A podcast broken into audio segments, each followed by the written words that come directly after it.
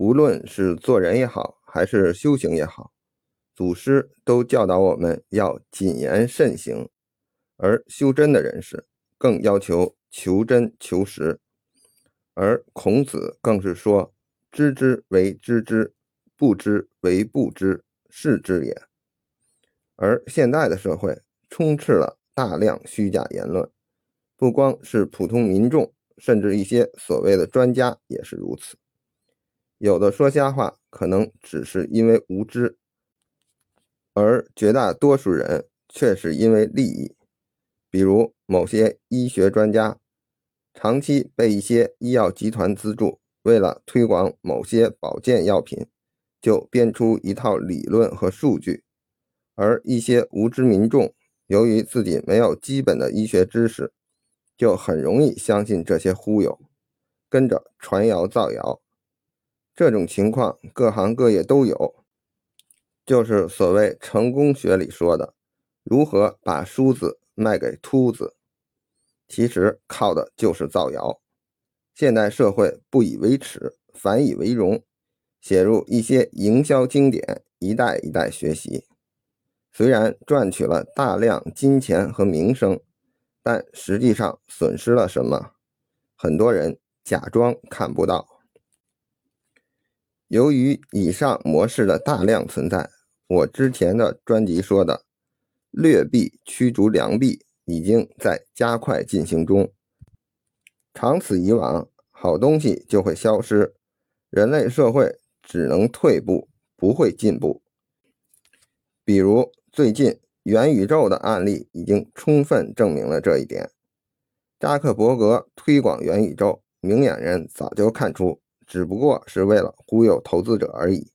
结果忽悠到最后，自己都信了，投入了一百亿美金，制造出来一些十年前的 3D 小动画，最终只能咽下市值暴跌四千两百亿的苦果。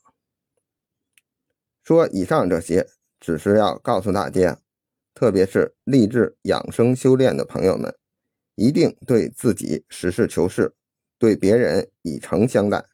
因为不实事求是，报应就会跟我另一个专辑《赤松子中介经》理讲的那样，如影随形。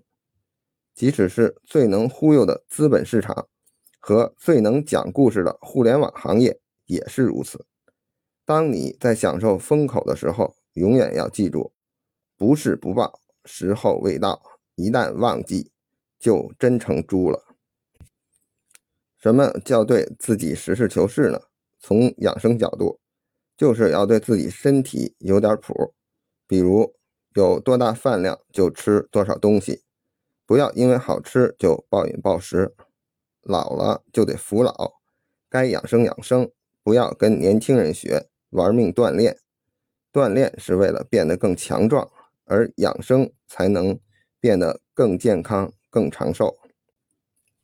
什么叫对别人以诚相待呢？就是自己知道多少知识就传播多少知识，不知道的不要听点鸡汤就跟别人瞎忽悠。特别是不能因为利益把黑的说成白的，有害的说成有好处的。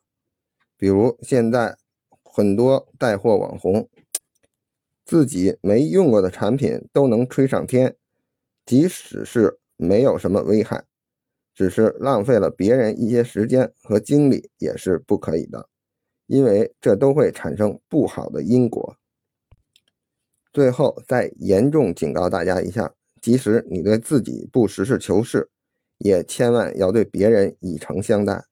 特别是不要乱说话，随便去跟别人传谣造谣，因为对自己不实事求是，影响程度终归有限；但对别人不负责任的乱讲话，后果无法估量。